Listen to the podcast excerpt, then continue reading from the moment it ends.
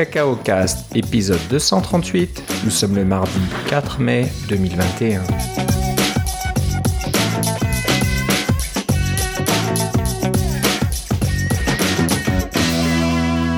Bonjour et bienvenue à tous dans ce nouvel épisode de Cacao Cast. Comme d'habitude, Philippe Casgrain est avec moi. Comment ça va, Philippe? Euh, ça va bien, ma réception 5G est excellente car je suis maintenant vacciné première dose.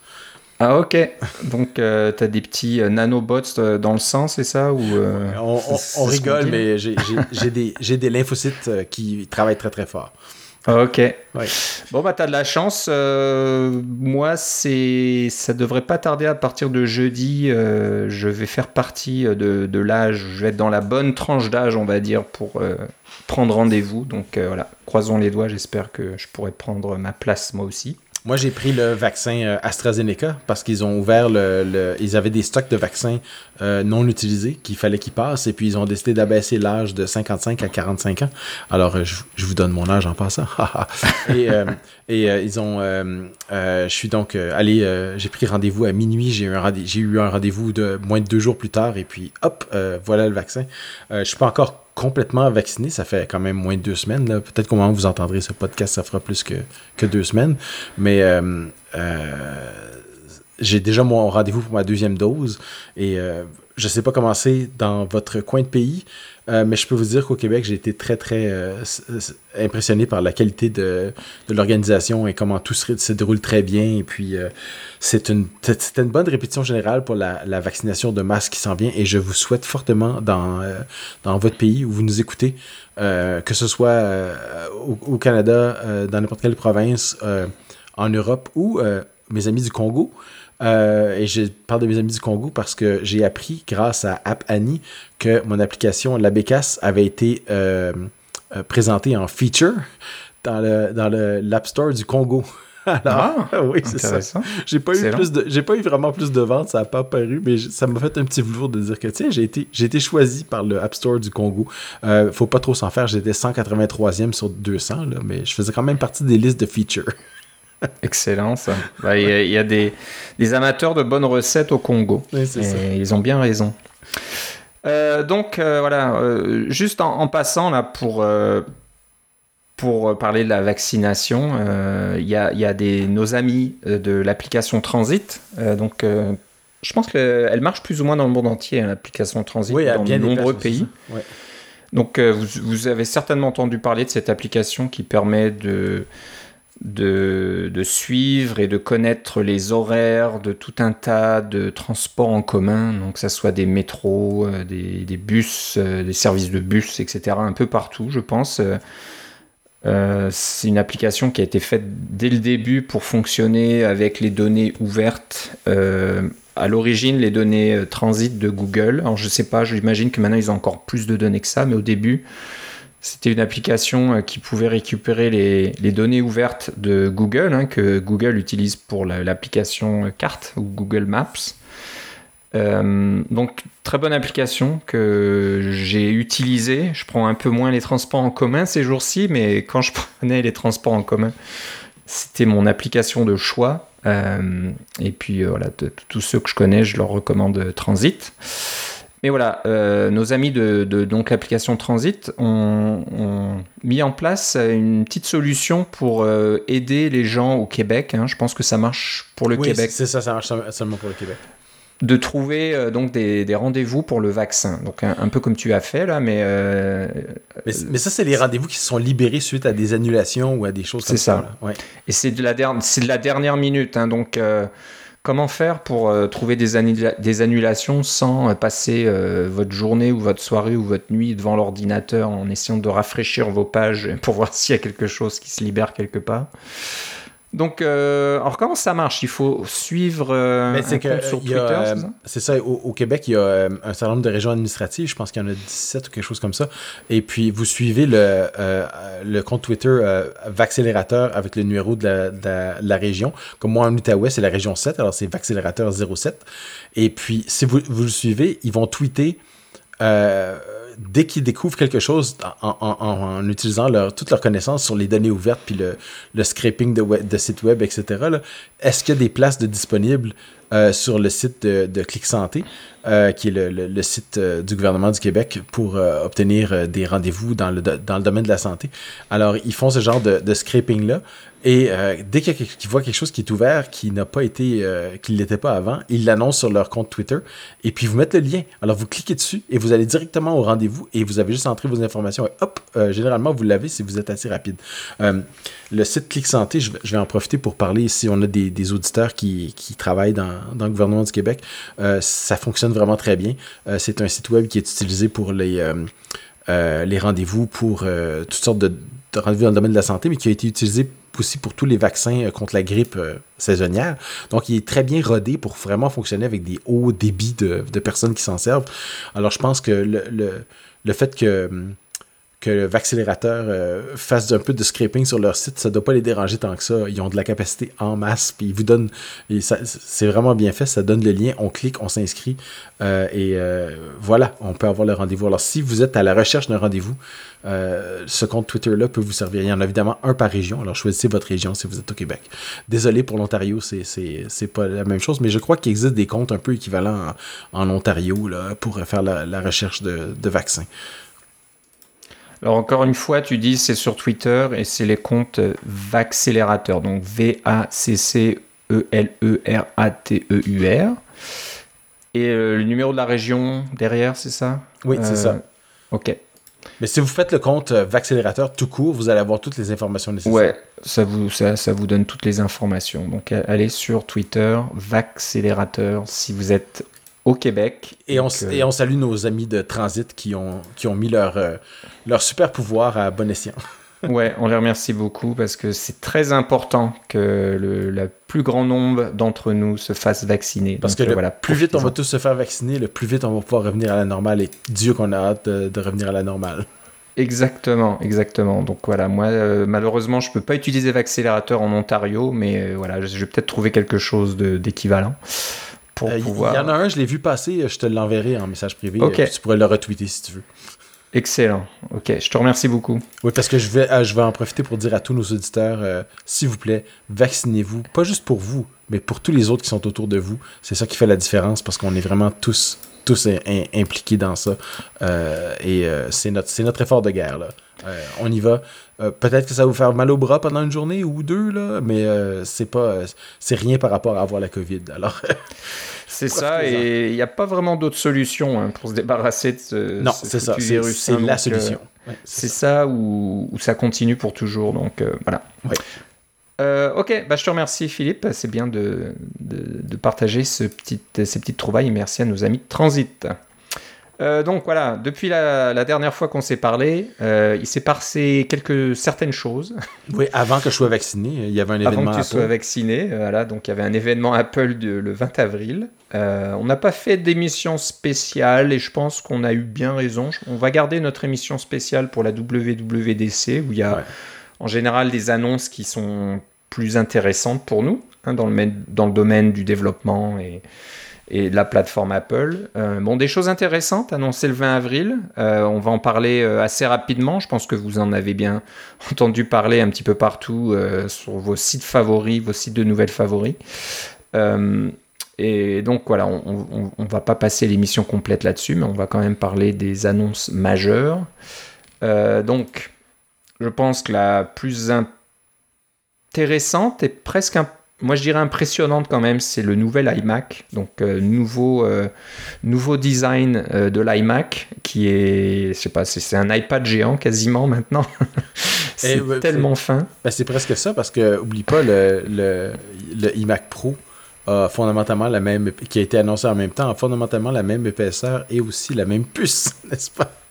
Ouais, le, le, iPad Pro, tu voulais dire. Oui, c'est ça. Ouais, ouais, donc c'est assez incroyable. Tu as dit le iMac Pro, non, je T'as dit le iMac Pro, non, il va falloir attendre pour le nouvel iMac Pro, peut-être euh, à la WWDC. Euh, donc, euh, nouvel iMac M1, 24 pouces.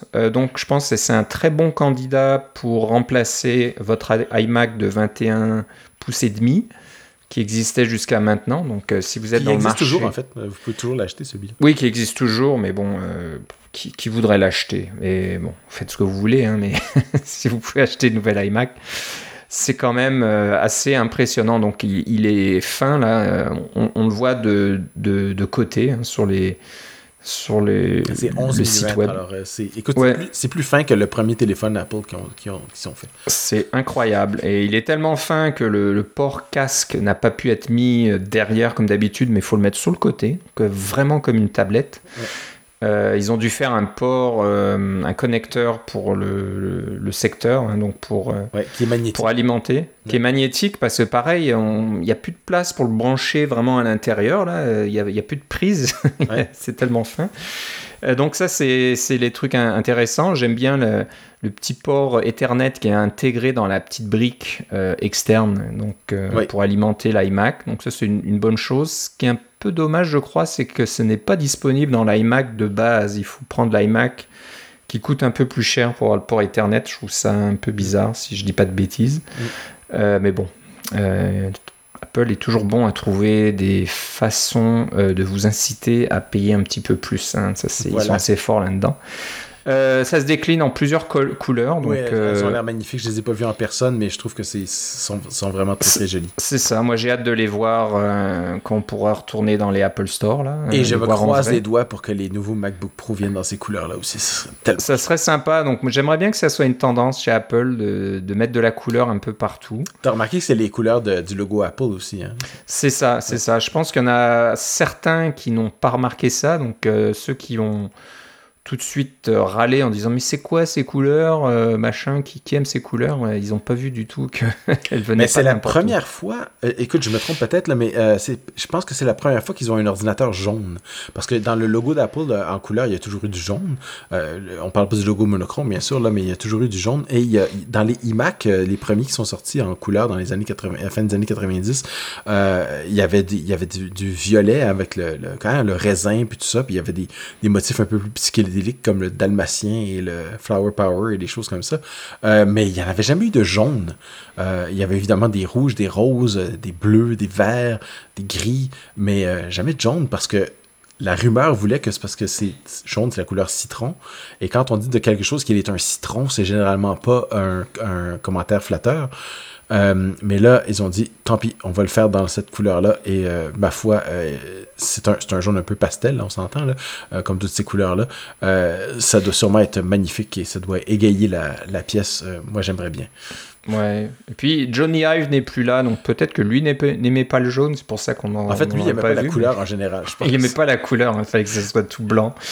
Blanc quasiment ou, ou, des teintes de gris, là, c'est ça. Ouais, ouais. Donc euh, bah, on est content que Apple revienne comme ça aux couleurs. Hein. Ça, a des... ça, a été introduit déjà dans, dans les iPhones. Et puis on parlera du nouvel iPhone, bah, la nouvelle couleur de, de l'iPhone 12 qui est sortie aussi. Ouais, le violet. Mais mais je trouve ça sympa qu'il y, ait de la couleur. Donc euh, l'iMac, le pied de l'iMac, le câble de l'iMac est coordonné, donc les mêmes couleurs. Le clavier, euh, je crois que la souris et le trackpad aussi. Hein. Le trackpad, je suis pas complètement sûr, mais la souris, oui. Donc, euh, ils, ils, ont vraiment fait tout pour que ça soit coordonné. Et puis, on voit bien que dans les spots publicitaires, ils montrent beaucoup euh, l'iMac vu de derrière. Je sais pas si tu as remarqué, bon, on voit l'écran, ce qu'on peut faire avec, mais il nous montre beaucoup euh, l'iMac euh, dans, dans, les maisons, dans les bureaux, face à face, pour égayer, comme tu dis, un petit peu l'environnement, de sortir un peu des, des ordis tout gris, tout noir ou tout beige.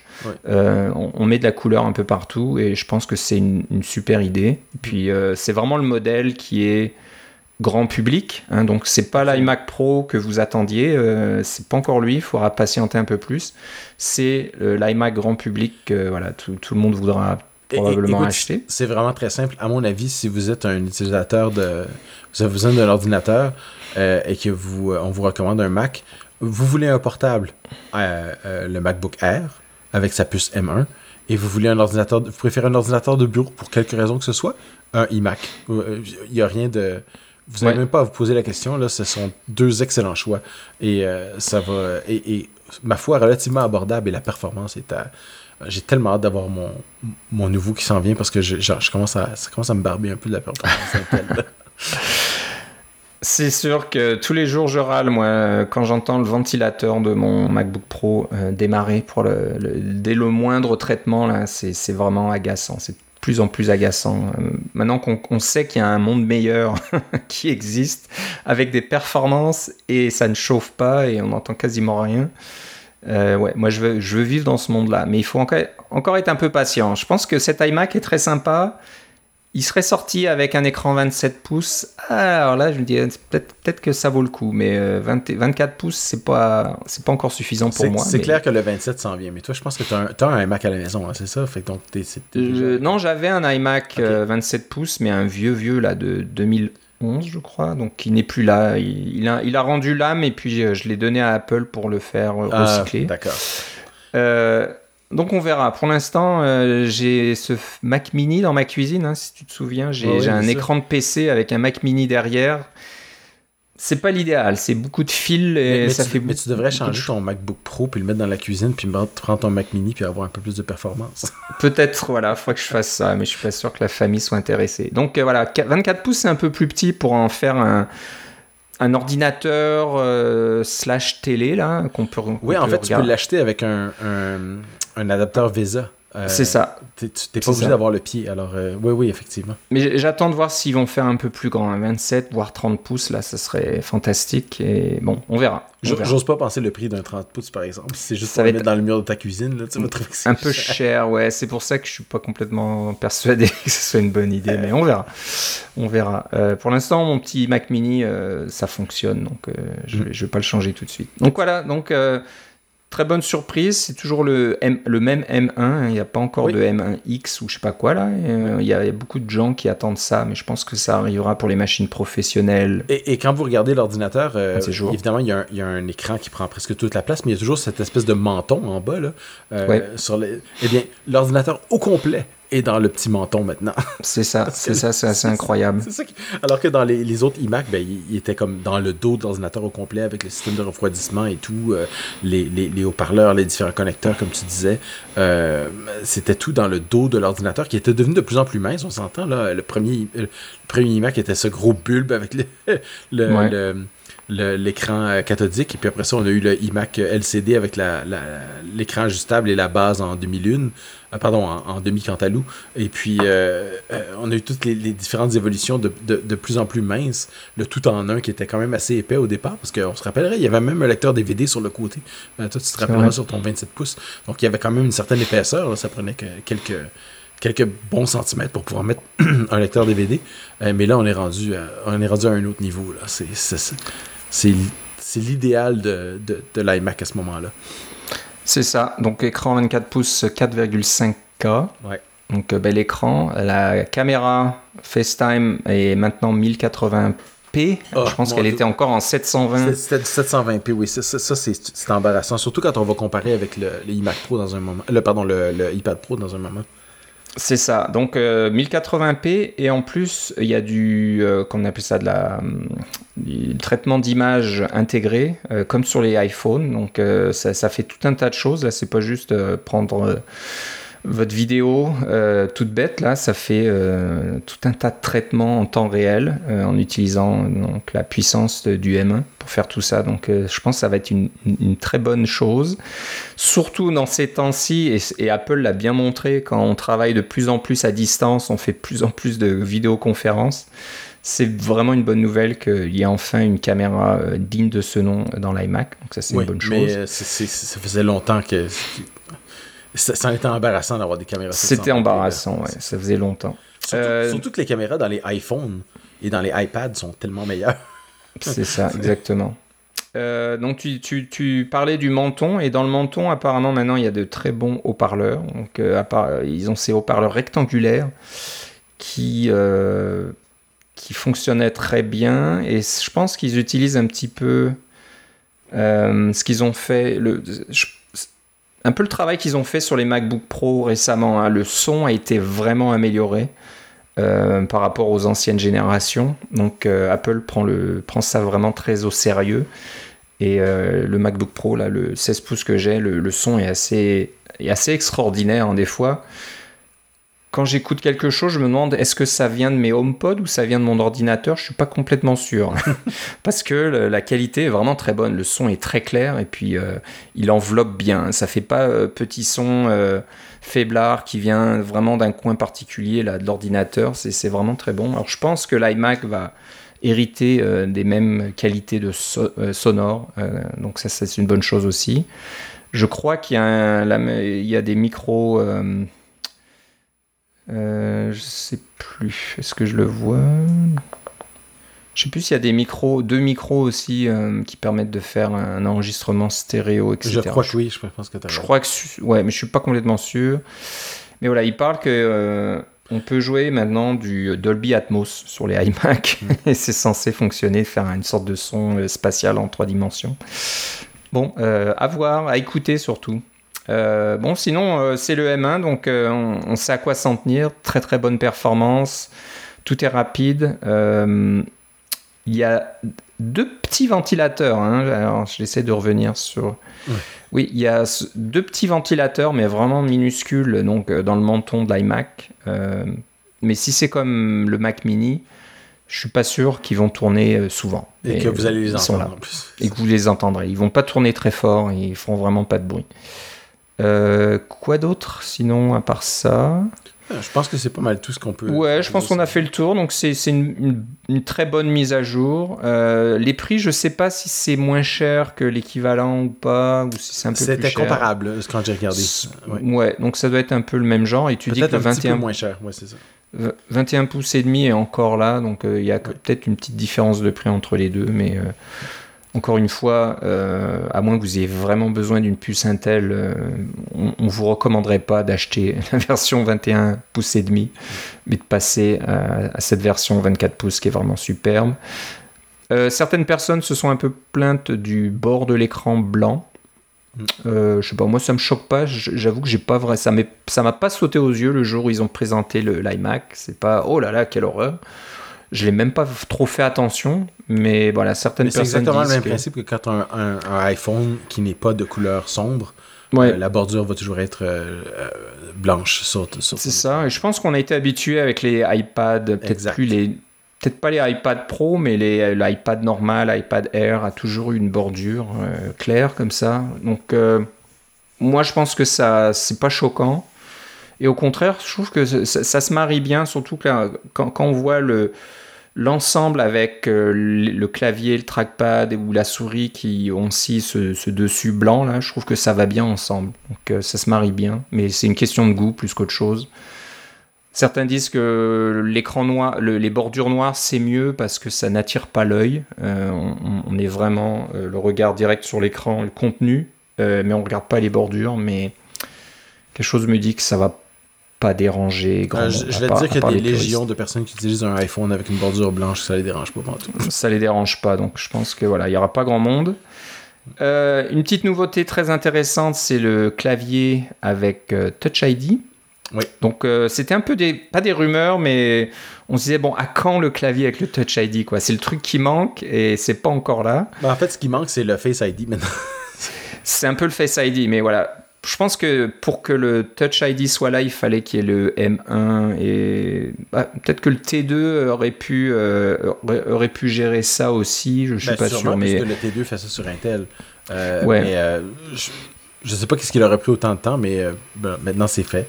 Maintenant c'est fait, donc voilà un clavier avec en haut à droite Touch ID, donc c'est une bonne chose. D'authentification sans fil, je sais pas si tu as installé iOS 14.5. Oui, oui. alors moi j'ai fait ça évidemment le jour où c'est sorti et je l'utilise pour euh, avec ma montre pour pouvoir déverrouiller mon téléphone avec ma montre lorsque je porte un couvre-visage comme tout bon citoyen en ce moment. Et puis euh, ma foi, c'est tellement mieux. C'est tellement mieux. J'ai j'ai fait l'épicerie euh, dimanche dimanche dernier là et enfin j'ai juste à monter, monter, le téléphone de mon, devant mon visage. Ça prend légèrement plus de temps, on va dire. C'est peut-être une demi seconde une seconde de plus. Mais, c'est comme ce qu'un autre auditeur euh, avait, dit là. C'est exactement ce qu'on a, ce qu'on a remarqué. Alors, on pas besoin de répéter tout ce qui a été dit il y a, deux, deux, épisodes, mais euh, on, on, retrouve exactement la même chose. Et puis, si vous ne l'avez pas déjà fait, euh, faites-le. Peut-être même que vous allez vous dire tiens, je vais acheter une Apple Watch juste, pour ça. C'est ça. Puis vous acheter la, la, Apple Watch version 3, la, moins chère, puis ça va fonctionner. Hein. Alors, Ouais, certainement. donc ouais, ça marche très bien et je suis bien content. Euh, voilà, donc le clavier euh, Touch ID avec Touch ID intégré, donc ça c'est vraiment une bonne nouveauté aussi. comme je le disais, les couleurs sont coordonnées avec l'iMac, donc ça c'est vraiment génial. Et puis voilà, je pense qu'on a fait un peu le tour euh, de l'iMac. Donc encore une fois, une bonne machine grand public. si vous êtes développeur, ça sera 100 fois mieux que n'importe quel Mac Intel que vous avez déjà. Donc, euh, si vous pouvez pas attendre la WWDC ou attendre, on va dire, le, un peu plus tard, la, deuxième partie de l'année, la deuxième moitié de cette année, ça, peut être une bonne machine de bureau euh, pour faire du développement. Donc, il n'y a pas de souci. Euh, mais encore une fois, si vous pouvez patienter un petit peu, on est quasiment certain que, que ce soit des MacBook Pro ou peut-être un iMac Pro peut-être des, versions plus puissantes du Mac Mini, etc., devraient arriver en deuxième partie de l'année, deuxième moitié de cette année ou fin de l'année. Moi, ce que j'aime, c'est que soyez patient. toutes ces, ces, années où on a passé à commander soit des billets de la WWDC ou des, euh, des ordinateurs ou des iPads ou des iPhones euh, à, la, à, la, seconde où ils étaient disponibles dans le store, tout ça, ça nous aide à prendre notre rendez-vous de vaccin de façon extrêmement efficace. On s'est rendu les meilleurs là-dedans. On s'est entraîné pour ça on peut cliquer à la seconde près. Euh, dernière chose, les ports qui sont sur l'iMac, il y a donc... Euh, je ne veux pas dire bêtise, je sais que le modèle... Euh, ça, dépend des modèles. Je pense que le modèle de base, on n'a pas autant. Il y, a, deux ports, il y a deux ports USB-C, alors que le modèle un peu plus évolué a deux ports USB-C et deux ports Thunderbolt. C'est ça, donc il y a du Thunderbolt. sur les modèles milieu de gamme qui coûtent plus cher, qui ont un, un, un, cœur GPU supplémentaire par rapport à l'autre, parce que c'est quasiment la même chose. Euh, donc voilà, c'est la seule différence. Euh, ouais, deux ports USB, euh, pardon. Le modèle de base, c'est deux ports Thunderbolt USB 4 et l'autre, c'est deux ports USB 3 et deux ports Thunderbolt. ah, ok. Il y a un peu plus de. de, Ce sont tous des USB-C, c'est ça, qui, ça qui est important. C'est ça. Euh, et puis, alors, est-ce que j'avais raison pour l'histoire du d'Ethernet? Je suis pas sûr, c'est pas trop clair. Dans... Je regarde les spécifications, désolé, j'aurais dû me préparer un peu à l'avance. Ah, de toute façon, C'est plus trop clair. Voilà, si l'Ethernet est disponible sur les deux ou sur un seul, ce serait un petit peu stupide que ce soit sur un seul, mais j'avais cru voir ça configurable avec gigabit. Ah, donc ça vient pas par défaut, j'imagine c'est une option. Donc si vous achetez le modèle de base, euh, vous n'aurez pas le gigabit inclus. Il va falloir euh, commander. J'imagine que l'adaptateur euh, d'alimentation est différent. Il faudra peut-être payer un peu plus cher. Je vais peut-être faire le test en direct. Est-ce que j'arrive à commander? Gigabit Internet, ça coûte 30 dollars de plus. 30 dollars canadiens de plus. Donc, euh, la, petite brique est différente. Ou un, AirTag.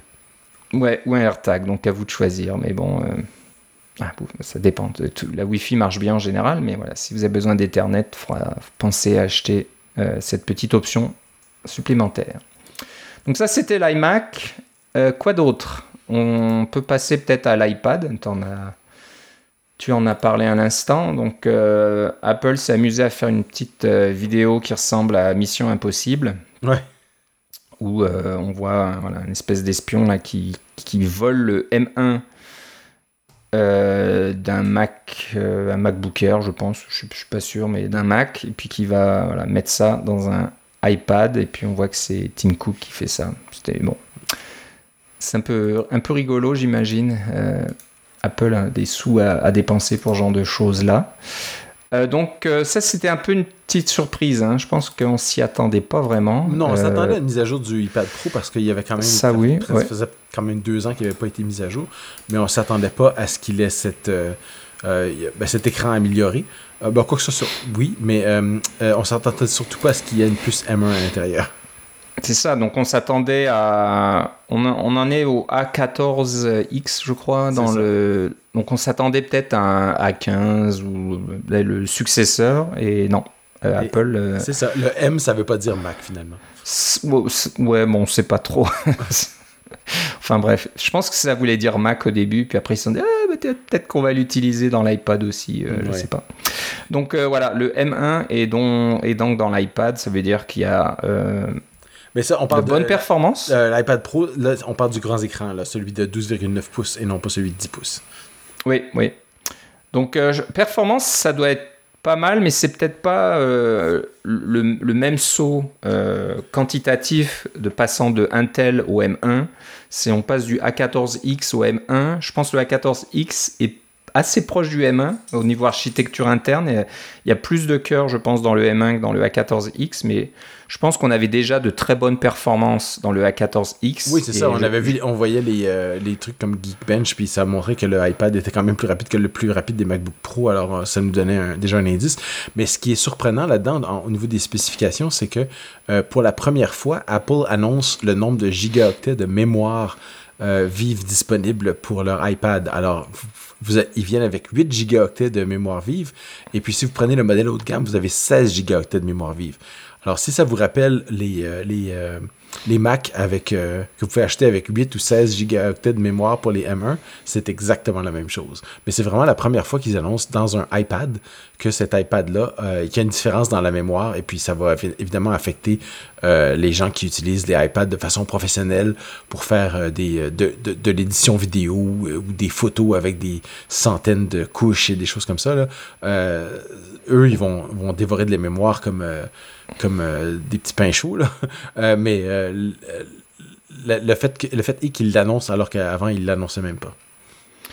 Ouais, donc je pense que tu as raison dans la perception maintenant du public. Là, ils veulent vraiment positionner l'iPad comme une machine, l'iPad Pro bien sûr, professionnelle, Ouais, où euh, là, on va choisir les spécifications, la mémoire, etc. en fonction de ce qu'on va faire. tu mets le, le, fameux Magic Keyboard par-dessus pour avoir un truc qui ressemble un peu à un, ordinateur portable, mais qui est en fait est un iPad, donc la batterie dure vraiment très longtemps. Ben, quoi que sur le MacBook Air, ça dure vraiment longtemps aussi, là, mais tu vas avoir ce, ce look-là de, de, iPad et puis pouvoir, surtout pouvoir utiliser la surface avec, euh, avec le crayon et des choses comme ça. Euh, moi, j'ai des artistes dans la famille et ils se servent du crayon tout le temps, tout le temps, tout le temps. mais ma foi, quand vous faites ça, vous vous vous retrouvez avec un, appareil qui est nettement plus dispendieux qu'un MacBook Air. Euh, c'est vraiment. Euh, les prix sont, sont assez faramineux, mais ce, que vous avez pour ce prix-là, c'est quelque chose d'extrêmement puissant et de. Euh, de, très versatile et compétent. Là. moi, ce que j'ai remarqué aussi sur cet iPad, ce que je voulais mentionner avant qu'on passe à autre chose, c'est sa nouvelle caméra. parce qu'on a une caméra qui est qui non seulement elle est sur l'axe long de l'iPad, donc euh, à l'horizontale, en mode, en mode paysage, euh, ou plutôt en mode portrait, comme la plupart des iPads et euh, tous les téléphones. donc la caméra, si vous mettez votre iPad en mode paysage, elle va être en haut. Et puis c'est une caméra à ultra grand angle qui a cette capacité de ne pas montrer tout son grand angle simultanément. Donc quand vous vous déplacez, la caméra peut vous suivre, mais en fait, c'est pas la caméra qui se déplace, c'est simplement vous qui changez la zone qui est exposée pour la caméra. C'est vraiment très, très, très, très bluffant et ça peut, euh, ça peut changer un peu la, la, la, focale pour voir, euh, on, voit plus de personnes, moins de personnes. Ça, euh, c'est, je pense que c'est une démo technologique qu'ils ont mis seulement dans l'iPad Pro. Ils auraient dû la mettre dans l'iMac, à mon avis, là, mais ils l'ont mis dans l'iPad Pro seulement parce qu'ils voulaient, ils savaient qu'il en en ferait pas tant que ça. Peut-être qu'ils sont, ils sont limités au niveau du, du nombre qu'ils peuvent faire parce que ça doit être quand même assez complexe de construire une, une caméra euh, grand angle haute résolution, en fait très haute résolution parce qu'elle euh, nous présente pas tous ces pixels à la fois, euh, elle en a beaucoup plus que ce qu'elle nous présente, et puis euh, qui a cette, cette intelligence artificielle pour faire le suivi des personnes, un peu comme si vous aviez votre propre caméraman qui vous suivait. J'ai bien hâte de voir s'ils vont continuer à mettre cette, cette démonstration technologique dans leurs autres ordinateurs parce que ça me semble quelque chose qui est vraiment, vraiment bien pour faire du toutes ces conférences à distance qu'on fait, des choses comme ça, pour donner un petit peu de dynamisme, euh, plutôt que d'être toujours derrière ces fameux euh, fonds virtuels euh, que tout le monde a, là, finalement. Ouais, ouais, qui sont pas terribles en général. Donc ça, s'appelle Center Stage. C'est donc cette technologie là qui permet de recentrer la caméra, même s'il y a deux personnes devant la caméra, ça, ça va, voilà, ça va pas en prendre une au hasard et puis suivre une personne, mais ça va cadrer correctement en fonction de, du mouvement des deux personnes pour qu'on voit tout le monde. Donc euh, ouais, c'est assez intéressant. Donc euh, petite nouveauté de ce côté-là, l'écran euh, du, du, plus grand, donc dis le 12.9 pouces, utilise les mini LED. Donc on en parlait, c'est une rumeur qui est là depuis beaucoup de temps. Hein. Tout le monde s'y attendait à ces mini LED. Euh, bah, pas sûr qu'on pensait que ça allait arriver dans l'iPad en premier. on pensait peut-être que ça arriverait euh, sur le l'iMac ou euh, un MacBook Pro ou quelque chose comme ça. Mais ils doivent peut-être limiter dans les quantités qu'ils peuvent produire. Ils savent qu'un iPad Pro, c'est pas l'affaire qu'ils vont vendre de plus. Là. Ouais. Donc voilà, les mini LED, il y en aurait 10 000. Il y a 10 000 mini LED derrière le, le, LCD, donc pour éclairer les LCD par derrière. Et on parle du, de qualité XDR, là, donc le nom se rapproche au fameux écran XDR qui coûte 5 euh, ou 6 000 dollars, donc euh, on n'en est pas là, mais ce serait voilà même genre de, qualité et puis de, rendu euh, d'image, de, couleur. Les, les, noirs sont bien noirs, comme de l'encre, etc. Donc écran intéressant. J'ai hâte aussi de le voir celui-là de visu pour, pour voir ce que ça donne, mais ça annonce probablement que le mini LED sera un peu partout bientôt là sur les, machines euh, professionnelles au, moins. Donc euh, espérons que le futur MacBook Pro ait aussi des mini LED. On, devrait parler rapidement des trois autres petites annonces. Euh, de ce... Ouais, ouais, parce que sinon on a encore d'autres choses à parler. Donc voilà, c'est une, bonne mise à jour là de l'iPad Pro, très très bonne machine et c'est vrai que la la, comment on va dire la, la frontière entre le Mac et l'iPad disparaît encore un peu plus. Hein. Mais euh, Apple a bien, bien annoncé que le, le, système d'exploitation Mac OS et le système d'exploitation iOS ou iPad OS allaient rester séparés. Ça, c'est vraiment leur intention. Un peu, bah, un peu dommage, oui non. Moi, j'espère que Mac OS pourra s'installer sur un iPad un jour. Hmm. Euh, ça met étonnerait qu'il fasse, mais moi j'aimerais bien ou que quelqu'un trouve le moyen de le faire. C'est vrai qu'on est, c'est vrai qu'on est de plus en plus proche. Hein. On est de plus en plus proche. Hein. C'est un M1 dans les deux. Il y a, il y a, maintenant un trackpad avec le Magic euh, Keyboard euh, pour le, l'iPad. C'est ça. Euh, le, l'iPad a un port Thunderbolt aussi, donc on peut brancher tout un tas de choses là-dessus maintenant. Y compris, un écran XDR. Un Pro Display XDR, donc il montre ils ont quand même les, nerfs de montrer euh, une photo euh, d'un iPad Pro branché à un XDR donc pour faire du montage euh, vidéo. quoi. C'est assez hallucinant. Il y a peut-être quelqu'un qui va faire ça, qui va se dire Moi j'ai besoin d'un truc très portable quand je suis en déplacement, mais quand je rentre au bureau ou à la maison, je veux le meilleur écran de la planète. Et voilà, qui se paye un petit peu tout ça. Euh, donc ouais, euh, macOS sur euh, l'iPad, moi j'aimerais bien voir ça un jour. Alors qui sait, peut-être à WWDC, ce serait une petite surprise, mais je pense pas. Apple. Xcode sur l'iPad, c'est là que ça va vraiment tout changer, je pense. Peut-être, peut-être. Alors on, croise toujours les doigts. Donc voilà, très bonne, très bonne mise à jour. Je pense que sinon le reste n'a pas trop changé. C'est le même, le même pencil là, le même. Oui, c'est le même crayon deuxième génération, celui qui est hexagonal. Ouais, et qui se recharge par induction. Donc tout le reste est, pareil. Donc très bonne machine, comme tu dis, euh, pour les, professionnels ou les artistes là qui, aiment ce genre d'appareil, c'est fantastique. Et avec le M1, euh, vous êtes tranquille pour un certain temps. Alors quoi d'autre? Euh, Dans la liste, je reviens un petit peu. On a l'iPhone 12 qui vient simplement maintenant dans une nouvelle couleur. Une nouvelle couleur, donc comment on dit ça? Pourpre? Non, violet. Violet, oui, c'est ça. Purple Purple, c'est pas pourpre, c'est violet. Euh, bon, euh, voilà, c'est pas renversant, mais une couleur supplémentaire, donc euh, on n'est pas contre. Puis c'est très joli, donc ça aussi, ça à voir en personne pour, pour avoir une idée de ce que ça donne, mais c'est une belle couleur, donc c'est bienvenu. On n'en dira pas plus. on peut parler de l'Apple TV 4K rapidement, qui, qui, a été ah. mise à jour avec une nouvelle puce et surtout une nouvelle télécommande. Enfin, ça aura pris, je sais pas moi, 10 ans là, pour remplacer cette foutue télécommande que personne n'a jamais aimé. Que, Celle que dès, que tu la prends à l'envers, ça, change ton émission de poste. C'est ça, donc euh, moi, je la prends à l'envers quasiment à chaque fois. Et puis, puis des fois, quand tu la prends à l'endroit, c'est, tu fais pas attention à, ce que tu tapes, là, où, tu as mis ton doigt, et ça va peut-être sauter euh, en avance sur ton émission préférée de 10 minutes.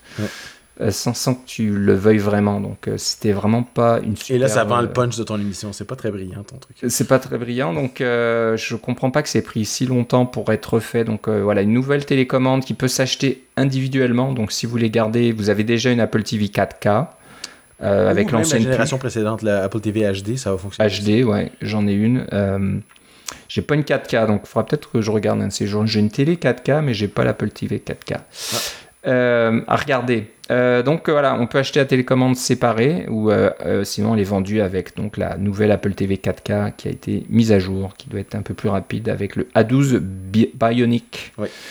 voilà, donc ça c'est une, chose bienvenue. je pense que les gens attendaient à peut-être du 120 images par seconde, quelque chose comme ça, euh, en 4K, mais ce n'est pas encore là. Donc il faut être un peu plus patient pour ceux qui ont des télé 4K euh, qui acceptent du 120 images seconde. Oui, j'avoue que c'est probablement mon prochain achat. J'ai encore une télé juste simplement HD, là, avec un TV HD ordinaire, mais euh, là, maintenant qu'il y a eu cette mise à jour-là, je suis vraiment tenté d'y aller pour une télé 4K. Là. Il commence à avoir des trucs très intéressants, mais bon, ça c'est... C'est que ma situation à l'intérieur du, euh, du, domicile. C'est ça. Alors, est-ce que tu penses que le Pro, Pro Display XD XDR supporte 120 images par seconde? Parce qu'il y a peut-être quelqu'un, quelque part, qui attend une nouvelle Apple TV pour la brancher à son Pro Display XDR. Vraiment, Ça, c'est vraiment de la perte d'argent pour Pour regarder euh, Apple TV Plus en 4K à 120 images par ben, seconde. J'avoue que j'ai regardé la deuxième saison de la série euh, Pour toute l'humanité, euh, que je recommande à tout le monde. Si vous avez trouvé que la première saison déplaçait pas super vite, la, la deuxième saison est vraiment. de, ça passe à la vitesse supérieure, c'est vraiment très bien. si vous aimez le moindrement l'histoire de la conquête spatiale, etc. Mais évidemment, c'est une uchronie, là, je l'ai déjà dit. C'est parce qu'il s'est passé pour vrai, c'est euh, une invention. Mais euh, je pense que si j'avais une TV 4K et euh, un Apple TV 4K, je le re-regarderais juste pour voir la qualité de, de l'image parce que c'est vraiment bien. Ouais. Donc voilà, ça c'est pour l'Apple TV 4K. Et bien sûr, l'annonce qu'on attendait tous. Enfin, les AirTags ont été annoncés. C'est une rumeur persistante qui est là depuis, je sais pas moi, un an, un an et demi, mm. voire plus. Euh, donc tout le monde savait que ça serait des, comme des petits. La taille d'une belle pièce de quoi De, de 2 dollars pour nous au Canada, quelque chose comme ça. Euh, en euros, je sais pas trop euh, quelles sont les tailles des pièces. Peut-être. est-ce qu'il y a une. Je pense qu'il y a une pièce de 2 euros. De votre pouce environ. Ouais, donc un, un, peu ça. Et donc ça y est, ça fonctionne. On peut les acheter à l'unité ou par 4. Euh, c'est donc du Bluetooth Low Energy hein, pour les faire fonctionner. Donc ça, c'est Avec la fameuse puce U1 pour faire de la localisation. Voilà, donc si vous avez la chance d'avoir un iPhone 11 ou plus, je crois, moi, mon pauvre 10S n'a pas la puce U1, donc je ne pourrais pas utiliser cette fonctionnalité. Mais si vous avez la puce U1 dans votre iPhone et que vous cherchez un AirTag, vous avez cette petite application qui vous mettra une petite flèche vous indiquant euh, où elle est et où se trouve votre AirTag. Donc ça, c'est assez... Euh, non seulement la direction, mais aussi la distance. Alors c'est quand même assez bluffant. Mais ça, ça marche juste à, courte distance. Ouais. Euh, à, dès qu'on est à moyenne distance ou à plus grande distance, à ce moment-là, ça, ça utilise le réseau, le réseau maillé euh, euh, qu'on appelle euh, Find My ou localisé, ce fameux réseau maillé qui est créé par le fait que des appareils Bluetooth se parlent ensemble et se découvrent entre eux et s'échangent des informations de façon anonyme. En fait, c'est un peu la même technologie que ce qui a été utilisé pour les, la détection de la COVID avec les téléphones, là, pour les, savoir si on était exposé à quelqu'un qui avait la COVID de façon anonyme. Un peu le, même principe. Et ça, c'est pour vous donner un truc à, plus grande échelle. Alors, évidemment, il y a sûrement des gens qui ont commencé à faire des tests ou à laisser tomber des AirTags, disons, dans la forêt, où il n'y a pas de signal cellulaire, où il n'y a pas de signal Wi-Fi, où il n'y a pas de signal Bluetooth. Est-ce qu'on peut retrouver les AirTags? mais euh, ils ont ce qu'il y a de bien, c'est qu'ils ont vraiment pensé à l'aspect euh, vie privée euh, pour les AirTags. Alors, la chose que ça vous permet, c'est d'associer un AirTag à votre téléphone. Et puis là, l'idée, c'est que grâce à votre téléphone, évidemment, vous pouvez retrouver votre AirTag, mais aussi le AirTag, c'est qu'il est associé à votre téléphone. Alors, si le AirTag se rend compte qu'il se déplace par lui-même sans être à proximité de votre téléphone, il va, il va il va attendre, euh, il y a un petit compteur qui se met en, place, et puis si ça arrive trop souvent, il va se mettre à, émettre un son.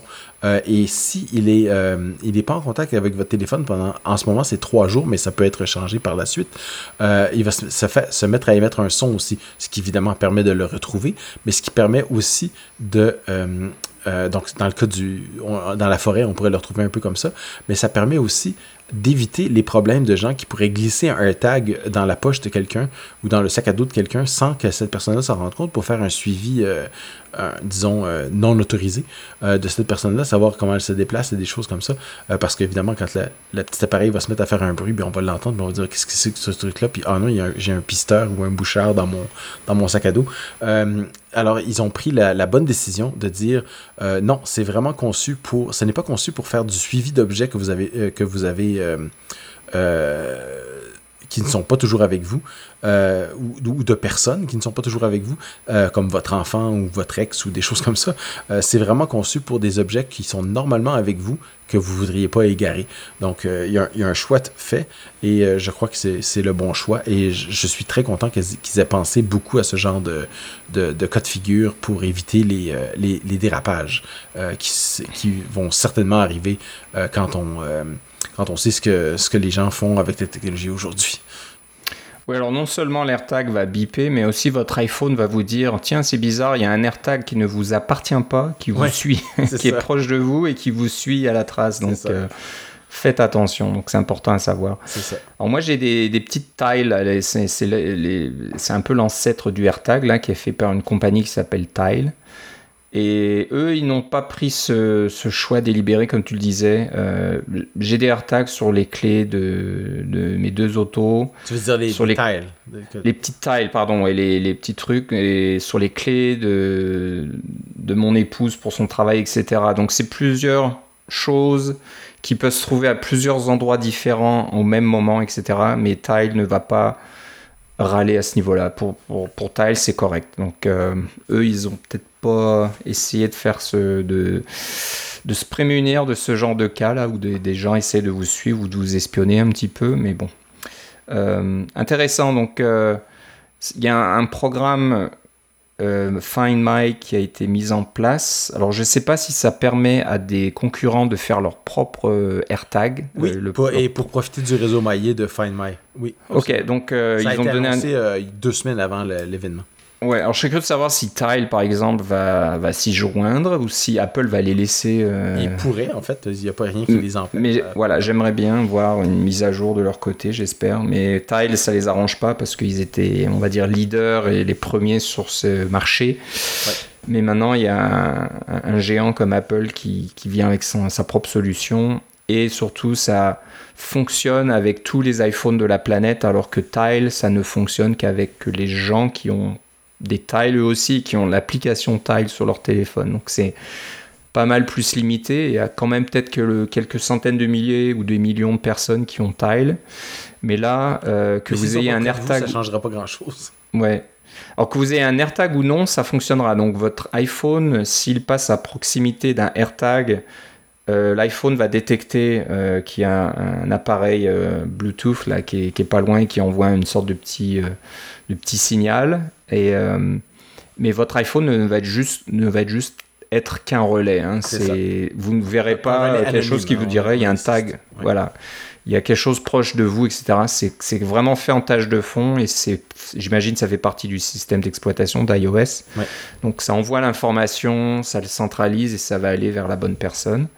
Mais c'est sûr que ça fait vraiment euh, un, réseau maillé euh, gigantesque là. Donc les chances de retrouver votre AirTag sont assez grandes, sachant que voilà la majorité euh, des gens, bah majorité, je vais pas dire ça, mais on parle d'un milliard d'appareils iOS maintenant qui sont dans la nature. Donc voilà, vous avez de fortes chances de le retrouver. le seul petit défaut qu'on va dire avec AirTag, je trouve de mon côté, c'est que ça nécessite un accessoire si on veut l'attacher à quelque chose. Euh, le, le, le, tile, c'est des petits, des, des petits trucs carrés, là, euh, je sais pas moi, de 2 cm sur 2 cm. Et il y a, une un trou intégré. Il y a un petit trou intégré, donc c'est facile à mettre sur un porte-clés ou euh, attacher à un sac, etc. Apple. Euh, il y a des gens qui les ont démontés, évidemment, parce que, ah oui, c'est le seul produit Apple avec une batterie remplaçable. c'est une ah, pile de montre CR2032. alors, il y a moyen de le, de le dévisser dans un sens pour pouvoir ouvrir. Mais quand on l'ouvre, on se rend compte qu'il y a un des, cadrans, euh, si on divisait ça en quatre, là, le, AirTag, parce que c'est un cercle, euh, qui n'a pas d'électronique dedans. Donc, euh, si vous êtes le moindrement entrepreneur, vous pouvez faire un petit trou et obtenir votre petit trou là. Il y, a, de la place physiquement pour mettre le trou. Ils ont juste choisi de ne pas le mettre pour j'imagine, ne pas nuire à Hermès et ses accessoires à 350 dollars. Un peu ça, ouais. Donc je crois que le site iFixit euh, a, fait l'expérience. Ils ont percé un petit trou et attaché quelque chose. Mais ça aurait été bien ouais, que ça soit dans, dans le AirTag parce que tu acheté... tu, vois que l'esprit de Johnny Ive est encore là, là. Non, non, vous n'allez pas mettre de trou dans mon, mon cercle parfait. oui. Bah, surtout qu'un accessoire Hermès à plus de 300 et quelques dollars, ça va donner envie aux, voleurs de vous piquer juste le AirTag. Quoi. Ils laisseront peut-être votre sac de côté, mais ils prendront l'accessoire qui aura beaucoup de valeur. simplement, ça indique que votre sac contient des choses qui sont probablement beaucoup plus de valeur si vous mettez un truc à l'extérieur qui vaut 300 dollars. Ouais, peut-être. Donc euh, voilà, c'est peut-être pas une bonne idée non plus. Là, ça, Mais euh, on connaît rien dans le monde de la, de, de la haute couture et du luxe, alors c'est pas grave. Et du grand luxe, c'est sûr.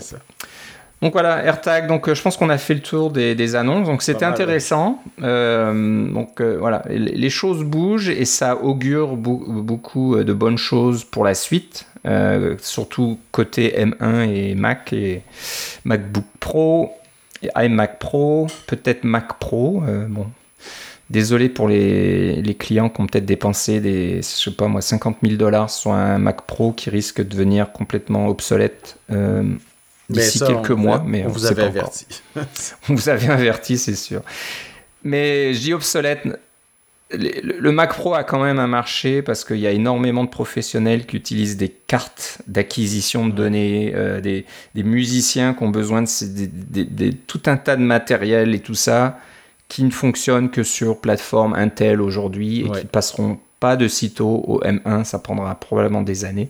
Mm. Donc je pense que les, les, machines comme le Mac Pro, Intel ont encore de l'avenir juste pour ces professionnels-là. Mais sinon, pour ceux qui ont besoin d'une machine puissante, mais pas vraiment pour se brancher à quoi que ce soit, euh, c'est sûr que quand il y aura des M1X ou le M2 là qui va sortir, ça devrait être assez intéressant. Voilà, donc euh, un peu le tour des annonces d'Apple. C'est vraiment sympathique. on va essayer d'aller un peu plus vite maintenant parce que on a beaucoup, beaucoup de choses à dire encore. Alors, euh, Philippe, tu nous as dégoté un site que je connaissais pas et j'aurais bien voulu le connaître parce que moi, je suis un bon client du, du refurbished, donc euh, des ordinateurs reconditionnés. Donc, sur le, sur le, site Apple, vous pouvez racheter des ordinateurs reconditionnés. Et, euh, ce sont généralement des ordinateurs qui ont été retournés chez Apple à l'intérieur du délai de 14 jours euh, où les, que les gens ont toujours pour euh, rentrer leur ordinateur. C'est ça. Ils sont vérifiés par Apple et ils sont remis en vente après euh, certification. Ils ont la même garantie qu'un ordinateur normal. C'est ça. ils sont comme neufs. Hein. J'imagine s'il y a une rayure, s'il y a quelque chose, ils remplacent le, composant qui, qui va pas. C'est ça. Parce que moi, j'ai acheté plusieurs machines. Donc, mon MacBook Pro 16 pouces, c'est un reconditionné. Le petit MacBook Air M1 de ma fille, c'est un reconditionné, etc.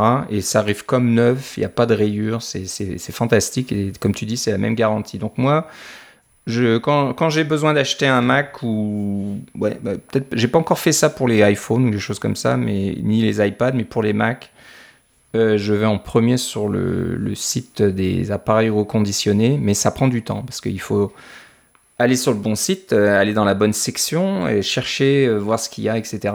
Mais tu nous as dégoté un site qui permet de faire ça pour, nous de façon automatique et ça s'appelle le refurbtracker.com. Alors, qu'est-ce, que ça fait? Ben. C'est un peu comme on parlait de transit tantôt, c'est un peu le même principe. Ils font du scraping sur le, site web de, de, de refurb pour, euh, pour Apple et puis ils vous sortent une liste avec quand il y a des bonnes, des bonnes affaires. Et ça marche pour euh, à peu près tous les Apple Store que j'ai utilisés au Canada, en Europe, etc. Donc vous le pointez à votre Apple Store local. Euh, ça marche en français, en anglais, etc. c'est vraiment très bien. C'est une bonne petite ressource pour voir quelles sont les, les, les, meilleures affaires, les meilleures aubaines sur le, le, le refurb store d'Apple. Ouais, c'est vraiment très rapide, donc ça doit être mis à jour assez régulièrement. Euh, stock vérifié il y a 12 secondes. Donc voilà, c'est là, je fais un test, je cherche pour un Mac mini, je peux mettre un filtre en disant que je veux un M1 et ça va me donner euh, tous les Mac mini M1 disponibles sur le, la boutique des appareils reconditionnés. Donc euh, c'est vraiment génial et je pense qu'on peut même avoir s'inscrire à des alertes. Donc vous faites votre petite requête, vous choisissez quel type d'appareil vous cherchez, vous mettez vos filtres, vous mettez un prix minimum, prix maximum, et ensuite euh, vous soit vous donnez votre adresse courriel, soit vous demandez un fil RSS. Donc ça c'est assez rigolo aussi. Donc euh, vous pouvez suivre ce qu'il y a sur les boutiques du, du reconditionné euh, par un fil, un flux RSS que vous pouvez donc euh, auquel vous pouvez vous abonner dans votre client RSS favori. Donc ça c'est génial. Tous les matins vous pouvez dire ah, qu'est-ce qu'il y a d'intéressant pour moi? Et peut-être ah voilà c'est la machine que j'attendais est enfin disponible, je vais pouvoir la commander. Donc si vous allez sur le site Refurb, R-E-F-U-R-B, trait d'union, T-R-A-C-K-E-R.com, refurbtracker.com, euh, vous allez trouver votre bonheur. Super trouvaille. J'aurais bien voulu la connaître avant. Mais là, ça va juste donner l'occasion d'acheter d'autres choses. Oh là là, ça suffit là. bon, on va parler de Swift un petit peu. Ça fait longtemps qu'on n'en a pas parlé. Donc, euh, alors, je ne sais pas comment trop l'appeler. C'est une sorte de, petite librairie, j'imagine, euh, qui n'est pas officielle. Donc, c'est pas quelque chose qui est officiellement dans Swift. Mais c'est quand même publié sur swift.org par un ingénieur qui travaille sur les librairies standards de Swift chez Apple. Donc, euh, c'est de bon augure, je pense. Euh, c'est quelque chose qui a l'air intéressant et que le public adopte euh, cette petite librairie. Euh, ce serait pas étonnant qu'on la retrouve bientôt dans Swift, dans une version de Swift. Alors, c'est une structure de données. en fait, c'est un ensemble de structures de données. C'est ouais, c'est un ensemble. Il y en a plusieurs qui euh, s'apparentent au tableau de données, au array, euh, mais qui sont quand même plus puissants, hein, qui font des choses de plus. Alors, qu'est-ce que ça fait de mieux, Philippe? Mais c'est ça. Alors, quand on, va parler de structures de données euh, un peu plus complexes, là, quand on va parler de, de, de collection. Alors, il y a deux types de collections, dans un sens, dont on, parle généralement. Il y a, comme tu dis, il y a les tableaux, qui sont des collections ordonnées d'objets. il y a un, un objet à l'index 0, à l'index 1, etc., jusqu'à l'index n. Euh, et euh, il y a aussi les dictionnaires, qui sont donc des valeurs où on, entre une clé et on met une valeur ou un objet avec, et on stocke ça sous forme de dictionnaire. Euh, ce sont les deux structures principales. Alors, dans, dans cette petite librairie, addition à la librairie standard, ils en proposent trois. Un qui est DEC. DEC, c'est un. ou, ben ça s'écrit DQ, là, mais c'est DEC. c'est l'équivalent d'un tableau mais qui euh, est spécialisé pour euh, l'insertion et l'effacement d'objets. Euh, on sait que dans un tableau, quand, quand il est modifiable, on peut enlever et rajouter des objets, mais tout ça a un coût parce qu'il faut déplacer la mémoire, il faut insérer, il faut recopier des trucs d'un endroit à l'autre, etc. Alors celui-là, il est optimisé pour les euh, les cas où vous devez insérer et euh, enlever des objets de façon répétitive et de façon un peu plutôt aléatoire à l'intérieur, quand vous ne savez pas où, ça se trouve au début. Euh, ça, c'est la structure deck. évidemment, vous pourriez mettre un tableau à la place aussi, mais si vous trouvez que vous avez un problème de performance avec vos tableaux, peut-être que ça vaut la peine de jeter un coup d'œil sur deck. Et moi, ce que j'aime bien aussi, c'est les autres structures, comme par exemple, il y a un ordered set. Alors, un, set, c'est un ensemble. Alors, un ensemble, c'est un. un, euh, ensemble, c'est un peu comme un, Comment je pourrais dire ça? C'est une série d'objets euh, qui n'a pas d'ordre. Donc, euh, c'est pas comme un, pas comme un dictionnaire dans lequel il n'y a pas d'ordre non plus, mais il n'y a pas de clé. C'est simplement une série d'objets, par exemple, euh, une, série de chaînes de caractères ou une série de noms, mais l'ordre n'a pas d'importance. Mais ce qui, est, ce qui est particulier dans un, dans un ensemble, c'est qu'il peut savoir, seulement avoir une seule copie d'un objet. Alors, si vous avez la même chaîne de caractères, elle peut se retrouver seulement une fois à l'intérieur. C'est une façon facile de faire de la déduplication d'objets pour s'assurer qu'on a seulement une copie de l'objet. Alors ça, c'est les ensembles ou les sets. Et, mais ils ne sont pas ordonnés par définition. Alors qu'un tableau, c'est ordonné par définition. Alors, ordered set, c'est un ensemble qui est ordonné. Donc, euh, l'ordre est important. Vous pouvez euh, dire, je vais les avoir en ordre, je vais avoir le premier, le deuxième, le troisième, etc. Et ça va toujours vous donner le même ordre. Euh, ce qui n'est pas le cas d'un ensemble normal. Si vous demandez le premier dans un ensemble, euh, l'ordinateur vous dira il n'y a pas de premier. je peux vous en donner un, mais je ne peux pas vous donner le premier parce qu'il n'y a pas de concept de premier, contrairement à un tableau. Alors ça, c'est ordered set. Et puis, on a aussi euh, ordered dictionary, qui est un peu la même chose, euh, mais pour les dictionnaires, parce que quand vous faites un dictionnaire d'objets avec une clé et une valeur, vous entrez ça dans un dictionnaire, et si vous, après ça, vous demandez d'avoir toutes les clés, ou euh, tous les objets, euh, l'ordre dans lequel il va vous les donner, parce qu'il vous, vous donne un tableau à ce moment-là, euh, et, non, non déterminé. C'est-à-dire que vous, pouvez les avoir dans un ordre, vous allez les avoir dans un ordre quelconque. Alors là, de là, vous pouvez bien sûr les trier. Par exemple, si c'est des, des chaînes de caractères, vous les trier dans l'ordre alphabétique, etc. Mais L'avantage d'avoir un dictionnaire qui est ordonné, c'est qu'il va vous redonner les objets dans l'ordre dans lequel vous avez inséré. Euh, donc, c'est très pratique pour avoir euh, toujours un ordre constant euh, de nos objets à l'intérieur d'un dictionnaire quand on va avoir la liste des clés ou la liste des objets. Donc, c'est des choses qui n'existent pas en ce moment en Swift, mais grâce à cette petite librairie supplémentaire, euh, vous pouvez les avoir dans vos programmes. Et les, euh, encore une fois, le code que vous n'écrivez pas n'a pas de bug. Donc, c'est sûr que tout ça, vous êtes capable de l'écrire vous-même. Mais si ça existe déjà dans la librairie presque standard, euh, ça vaut la peine de s'en servir. Ouais, et donc sur le site swift.org, il y a tous les détails, des exemples d'utilisation et aussi des indications de performance. Je pense que la performance était vraiment un critère euh, très important dans le développement de cette librairie.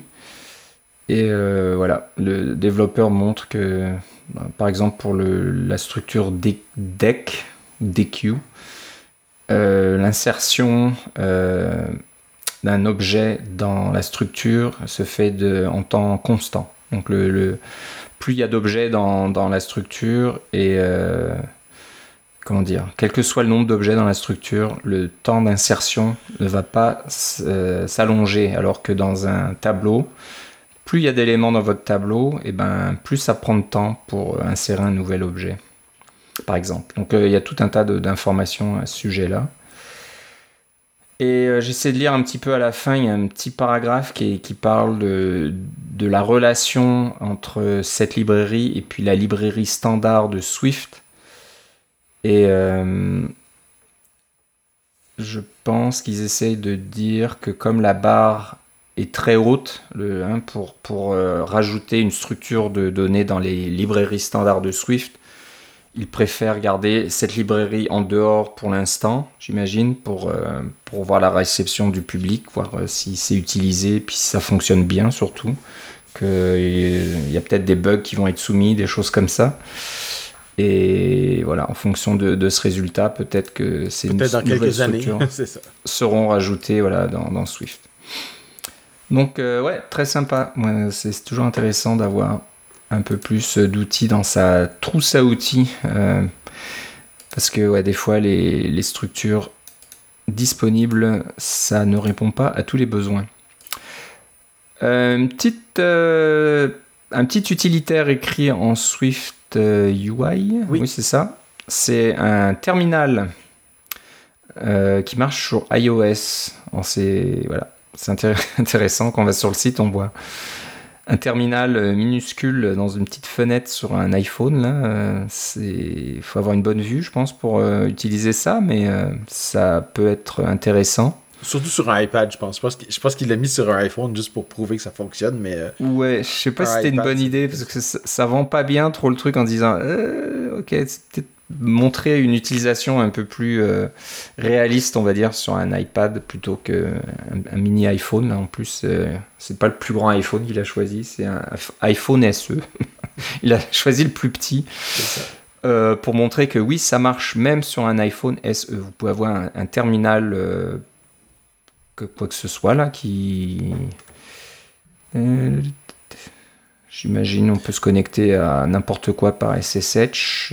Oui, c'est ça. Il y a ça fait parce que c'est Miguel de Icaza que vous connaissez peut-être parce qu'il a aussi écrit. Euh, euh, il a beaucoup travaillé sur les logiciels euh, de style Mono, qui est une implémentation open source de C Sharp, etc. et de, la librairie qui vient avec. Là. il il s'est retrouvé à écrire un petit émulateur de terminal qui s'appelle SwiftTerm. Mais ça, c'est il en a fait une librairie.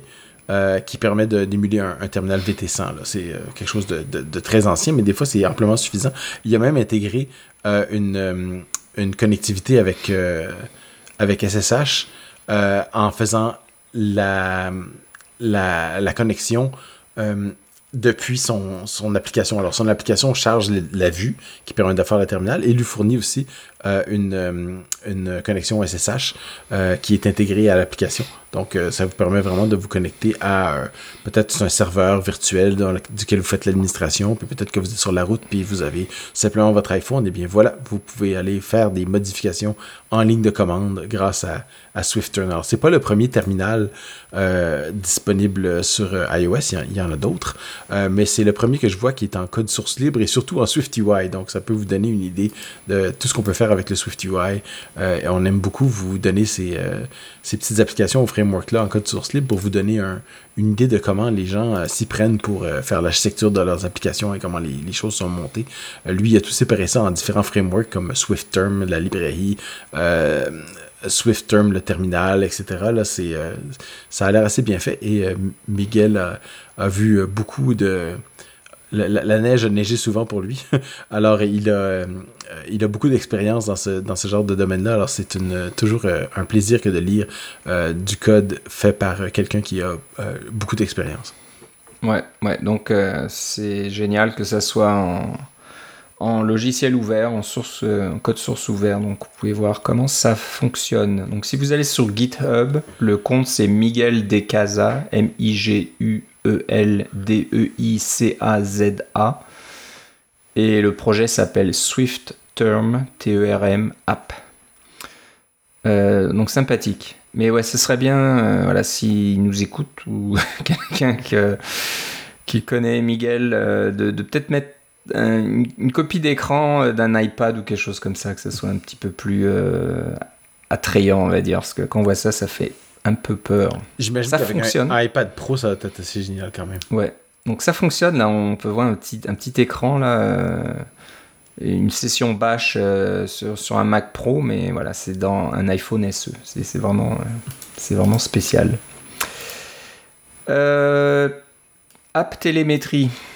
Alors, qu'est-ce que c'est C'est quoi? C'est une librairie qu'on inclut dans son application pour récupérer des statistiques d'utilisation de son application? C'est ça. Alors, euh, quand vous voulez faire de, on appelle ça de, de l'instrumentation de votre application, c'est-à-dire, euh, par exemple, combien de personnes euh, ou combien de fois une, une, vue ou un certain contrôleur est utilisé dans votre application ou une certaine fonction est-elle appelée?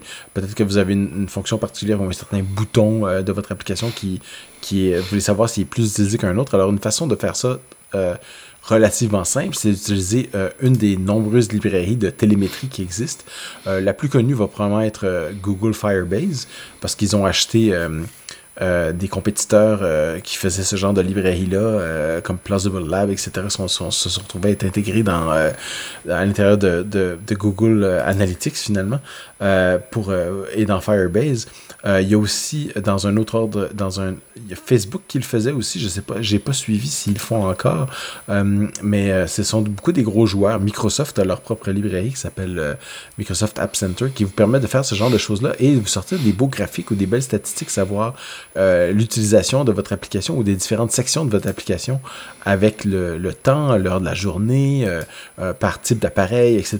C'est ce genre de données dont on est friand pour pouvoir savoir qu'est-ce qui est euh, euh, qu'est-ce qui est utilisé, qu'est-ce qui ne l'est pas dans votre application? Peut-être que vous avez une application qui existe depuis plusieurs années, puis vous vous demandez euh, ce truc-là qui est très vieux, que j'aimerais, j'aimerais beaucoup enlever parce que ça me cause beaucoup de maux de tête. Est-ce qu'il y a des gens qui l'utilisent? Mais si vous aviez déjà mis des analytiques pour des, de l'instrumentation, vous pouvez, vous faites découvrir rapidement s'il y a 1%, 5%, 10%, 100% de votre base d'utilisateurs qui l'utilise. Euh, c'est à ça que ça sert. Eh bien, App Telemetry, c'est, c'est, un, c'est quelqu'un qui a créé une une application, euh, enfin un framework d'instrumentation comme ça, euh, qui est basé sur le fait de respecter la vie privée. Parce que euh, les frameworks de Google, etc., on, le voit avec le, iOS 14.5, que les, gens sont obligés de changer leur application pour dire cette application va collecter des données sur vous, êtes-vous d'accord, oui, non, etc celui-là est vraiment fait pour euh, respecter la vie privée et pour euh, euh, aller vraiment avec la philosophie d'Apple de, contrôle par l'utilisateur. Et contrairement à Firebase ou comme ça, c'est un service qui va éventuellement être payant. On en parle maintenant parce qu'il est en bêta. Et si vous participez à la bêta de App Telemetry, il vous promet que vous allez avoir l'équivalent d'un compte payant, mais pour gratuit. Et l'idée, c'est que quand AppTelemetry va sortir de bêta, il va toujours avoir un niveau gratuit. Donc, si vous avez une petite application, c'est probablement suffisant d'avoir le niveau gratuit pour pouvoir faire ce genre d'analyse-là, qui est souvent euh, très intéressante. Mais il va avoir un, ou plusieurs niveaux payants, dépendant de la grosseur de votre application. Mais si vous l'aidez maintenant, euh, en installant la bêta et en lui donnant un peu de feedback, il va vous, il va vous permettre de, euh, lorsqu'il va lancer son produit, d'avoir un compte gratuit, mais avec plus de, possibilités, un peu comme un compte payant. Donc, c'est pour ça qu'on en parle maintenant. Moi, je pense que je vais jeter un coup d'œil parce que j'utilise Microsoft App Center dans mes applications, mais euh, je suis pas marié à Microsoft App Center du tout. Euh, je pourrais remplacer par App Telemetry et je pense que c'est ce que je vais faire et je vais vous rapporter des. Euh, je vais vous en, reparler peut-être dans un prochain épisode. je ne l'ai pas encore fait pour raison de beaucoup de travail dans le ce qui paye mon pain et mon beurre. Mais euh, euh, je pense que je, serais un bon candidat pour pouvoir euh, au moins tester ce que ça fait et vous en reparler. Mais si c'est le genre de choses qui vous intéressent, l'instrumentalisation de votre l'instrumentation de votre application, peut-être jeter un coup d'œil par vous-même maintenant pour pouvoir profiter de l'offre du développeur de AppTelemetry. Ouais. Donc si vous allez sur apptelemetry.io, vous verrez un peu à quoi ça ressemble. Donc euh, très joli. Apparemment, il y a une application Mac, application euh, iOS pour euh, voir toutes ces courbes, de, toutes ces statistiques que vous collectez de votre application. Et ensuite sur GitHub, il y a tout un. Je pense, est-ce que tout est en code ouvert? Je suis pas complètement sûr. Je pense que oui. l'application Mac, l'application iOS, je crois que le, côté back-end aussi. Là, ouais. Ouais, ouais, donc euh, aussi ça, peut être intéressant de, voir comment ça fonctionne, ça, tout ça. Mais euh, comme tu le disais, euh, l'accent est vraiment sur le respect de, des données privées. donc, comme tu le disais, c'est peut-être bien d'utiliser les choses comme Google ou Microsoft, mais c'est pas impossible qu'ils collectent des petites statistiques au passage. Euh, pour leurs propres euh, besoins, on va dire. C'est impossible, je dirais que c'est euh, leur modèle d'affaires. En fait. C'est leur modèle d'affaires, donc rien n'est gratuit, on ne vous donne pas des, des, des, frameworks de télémétrie gratuitement pour rien. Euh, donc euh, bon à voir. Donc euh, comme tu le disais, c'est bien de s'y rejoindre en, bêta pour pouvoir ensuite avoir un accès gratuit pour plus tard. Donc si c'est quelque chose qui vous intéresse, c'est le moment de. Et, si vous écoutez ce podcast beaucoup plus tard, ben sachez que l'auteur a dit qu'il allait toujours avoir un niveau gratuit, mais c'est juste qu'il va avoir un peu moins de, de, de capacité. C'est ça. Donc apptélémétrie.io. bonne petite trouvaille. Euh, donc maintenant, un outil euh, assez rigolo, je pense qui est un petit peu d'actualité. On est nombreux à avoir fait euh, notre pain. On s'est mis à faire du pain grâce, grâce ou à cause de la pandémie. Donc moi-même, oui, j'ai ma petite recette et je fais régulièrement mon petit pain au four. Mais bon, il y en a qui prennent ça vraiment au sérieux et qui ont développé une application pour calculer la température de l'eau idéale euh, pour faire votre pâte. Si je dis pas de bêtises, euh, donc euh, c'est quoi une petite application qui s'appelle DDT. Et le, le, compte sur GitHub c'est Dim Sum Thinking. D-I-M-S-U-M-T-H-I-N-K-I-N-G. et je sais pas, on voit pas trop l'application, une copie de les, à quoi, à quoi elle ressemble, mais. Vous pouvez, en fait, l'application est sur l'App sur Store aussi. Euh, vous pouvez, euh, moi j'ai mis le lien pour GitHub parce qu'on veut avoir le code source. Euh, parce que qui se cache derrière Dim Sum Thinking? Eh bien, c'est notre ami Daniel Steinberg, qui est, ah, un, qui est un auteur connu. On a déjà parlé de ses livres à quelques reprises. et c'est aussi un conférencier connu. Vous avez peut-être déjà même entendu une de ses conférences. Il était à NS North en, en, 2019 aussi.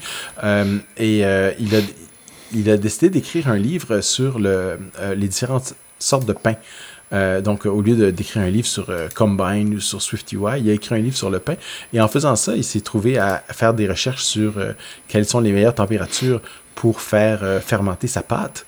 Au, frais, au chaud, etc. Et il, a même, il en a profité pour écrire une petite application qui va vous aider à à calculer la température idéale de votre pâte en fonction de, vos autres caractéristiques ambiantes, euh, que ce soit la température de l'air, la température de votre eau, etc. Euh, donc, c'est juste une petite application à SwiftUI, mais c'est intéressant de le regarder encore une fois parce que c'est un instructeur de SwiftUI, donc il a, euh, il a de l'expérience dans l'enseignement et de voir comment il a monté son application, qui c'est sûr que c'est pas compliqué comme application, on s'entend, ça fait des règles de 3 puis des choses comme ça, mais de voir la structure de l'application et de voir une petite application qui fait une chose et qui le fait bien, c'est toujours un peu agréable. Ouais, ouais. Donc là, je regardais un petit peu le, code source pendant que tu parles. Et c'est vrai que c'est pas une grosse application, donc c'est bien hein, parce que on vient de vous donner des exemples d'applications euh, quasi professionnelles là, qui peuvent être très grosses et très complexes à comprendre. Donc même si vous avez accès au, au code source, euh, ben, c'est pas évident. Mais là, euh, c'est tout simple et ça vous donne un exemple d'application simple mais bien construite et propre. Voilà, donc, euh, parce qu'encore une fois, Daniel est un éducateur. Donc, euh, il, fait, il fait les choses bien à ce niveau-là. Donc, euh, voilà, allez sur son compte Dim Sum Thinking et cherchez le projet DDT. Do quelque chose, temperature. Je sais pas, ça doit vouloir dire quelque chose comme ça, là. desired dough temperature, voilà, la température désiré. pour votre pâte à pain. Donc euh, ouais, c'est bien, c'est un petit, utilitaire sympathique. Et on va finir par euh, quelque chose, c'est un petit peu un gadget, mais je trouve ça mignon. Euh, si vous en avez un peu marre de votre icône Xcode qui est dans votre doc qui est bleu depuis toujours quasiment. Ouais eh ben, il y a moyen maintenant de changer la couleur de l'icône. Parce que Dieu sait qu'on en a des icônes bleues. Mail, c'est bleu. Safari, c'est bleu. Finder, c'est bleu. Euh, ouais. Skype, c'est bleu. Je regarde mon One Password, il y, a un rond bleu. Euh, Twitter, c'est généralement du bleu. C'est comme ça va faire les icônes bleues. Il y, a, il y a beaucoup de bleu. Alors imaginez que vous commandiez ce nouvel iMac jaune dont tu parlais tout à l'heure. Ce serait pas génial si l'icône d'Excode pouvait être coordonnée avec votre iMac, donc là, euh, de l'avoir jaune aussi. Eh bien, c'est possible. Euh, Philippe, tu nous as dégoté un petit utilitaire qui s'appelle Xcode of Paint. Ouais. Donc, euh, ça veut dire une couche de peinture, on va dire, pour Xcode. et voilà, ça vous permet de changer la couleur de l'icône. Donc, c'est un petit utilitaire que vous démarrez vous choisissez euh, la couleur, la saturation, la, brillance euh, de, ce que vous voulez avoir et ça vous donne une petite euh, prévisualisation de, quoi ça va donner.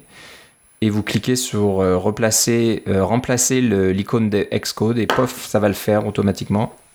Et voilà, vous pouvez fermer l'application et maintenant l'icône sera de la couleur de votre choix. Donc euh, je trouve ça sympa. Moi, c'est clair que changer l'icône de quelque chose, c'est quelque chose qu'on peut faire depuis le Mac, sur le Mac depuis longtemps, parce qu'on a simplement à, copier une image et à la coller dans, la fenêtre, lire les informations du Finder. Vous choisissez l'application Xcode, vous faites lire les informations, euh, vous cliquez sur l'icône et vous faites coller ça va coller n'importe quelle, même une photo là, à la place. Mais ce que j'aime de Xcode of Paint, c'est euh, qu'ils mettent ça, ils, amènent ça au niveau supplémentaire, c'est qu'ils vous permettent, comme tu dis, de choisir la couleur avec un petit, euh, un petit curseur, et ce qui vous donne une, une teinte euh, agréable pour l'icône. Ça sera pas un, ça sera pas un jaune, un jaune brillant, ça va être un jaune pastel, par exemple, pour bien, bien aller avec le bleu plutôt marin pastel de l'icône actuelle. Alors c'est ce que j'aime beaucoup, euh, c'est cette petite attention aux détails pour pouvoir choisir l'icône qui vous convient. Et puis si, euh, si vous décidez de changer, c'est super facile de changer. L'application le, permet déjà euh, pour juste à réouvrir l'application et changer l'icône pour, votre, plus grand plaisir. Et puis enlever l'icône, évidemment, c'est très facile. On peut juste lire les informations dans le Finder et juste effacer l'icône directement depuis le, la fenêtre. Ouais, ouais. Donc, euh, pour qu'on s'entende bien, ça ne touche pas, ça change pas la couleur du marteau. Hein, donc, non, vous inquiétez pas, c'est juste l'icône qui est derrière avec le petit A. C'est ça. Qui, on, ne sait pas trop ce que c'est. Moi, je pense que c'est. Le A, c'est pour application.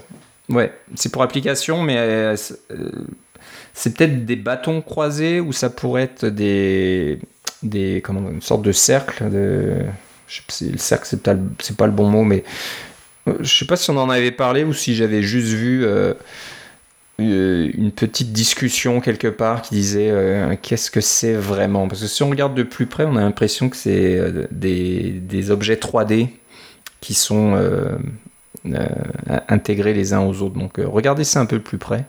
Si je retrouve la discussion, peut-être que je mettrai ça dans les notes de l'émission. Mais je pense qu'il y avait certains développeurs qui, avaient un peu imaginé euh, euh, qu'est-ce que ce A représentait vraiment. Euh, donc voilà, c'est sympa. Vous pouvez mettre un peu de couleur, un peu de, gaieté là. Donc encore une fois, les, les, iMac nous montrent la voie d'avoir enfin des ordinateurs colorés. Ben n'hésitez pas aussi à, colorer votre dock et à changer les couleurs si ça vous intéresse. Parce que si vous avez un ancien Xcode, vous vous, vous rappelez que c'était euh, le A était formé d'une règle, d'un pinceau et d'un crayon. Ah, c'était les mm. trois comme outils là par-dessus. Puis là, depuis Xcode 12, ben, c'est juste trois, euh, trois bâtons stylisés qui font en forme de, de qui font la forme d'un A pour les A des applications qui ce A d'application qui date depuis euh, macOS 10.0 qui en fait qui date de Next Step aussi là. alors c'est toute l'histoire et là il y a un petit peu de texte aussi que j'arrive pas à lire parce que j'ai pas trouvé la fonction pour euh, pour agrandir mon écran encore mais euh, sur, sur cette installation installation de mon système Ouais, alors je sais pas ça quand ça fonctionne, si on a plusieurs versions de Xcode, euh, je sais pas, peut-être qu'on pourrait mettre une couleur différente. Ça juste pour Xcode 12 en fait. C'est, ouais, ah, donc voilà, bon, à, voir quand il y aura eu d'autres versions après, mais bon, ça peut être intéressant. Alors si vous allez sur GitHub, sur le compte DERLOBI, est-ce qu'on a le nom de ce développeur? Euh, je, ah, je vais essayer de les chercher. Christian euh, Christian Lobach, L-O-B-A-C-H, euh, c'est un Allemand. Je suis pas sûr qu'il nous écoute, mais bon, s'il nous écoute, euh, bah, c'est sympa. Bon, bonne petit, bon petit utilitaire sympathique. Donc, si vous allez sur D-E-R-L-O-B-I, vous trouverez le projet qui s'appelle Xcode of Paint. Donc, c'est X-C-O-A-T-O-F-P-A-I-N-T. Euh, je viens d'activer le control scroll sur mon écran et puis c'est marqué en tout petit Design by Apple in California. ok. Euh, excellent. Bah voilà, on a fait le tour. Euh, on avait pas mal de choses finalement. on a été un petit peu vite peut-être pour les annonces, je sais pas, mais bon. On, a parlé du plus important. Euh, je pense qu'on va se parler encore une fois avant, la, WWDC. Ouais, donc euh, je regarde le calendrier. 1, 2, 3. Donc euh, la dernière semaine du mois de mai. Et ensuite, il y aura la WWDC. Donc peut-être que là, on se parlera au même moment ou pas, on verra. On, vous donnera un peu plus de. Ah, on a souvent fait une émission spéciale, alors on vous en, on vous en parlera à ce moment-là. Ah, si, jamais il y a un iPad Pro euh, qui fait fonctionner macOS, euh, c'est sûr qu'on fait une, émission spéciale immédiatement, ou alors que Xcode fonctionne sur l'iPad, c'est sûr qu'on enregistre le jour même de, l'annonce.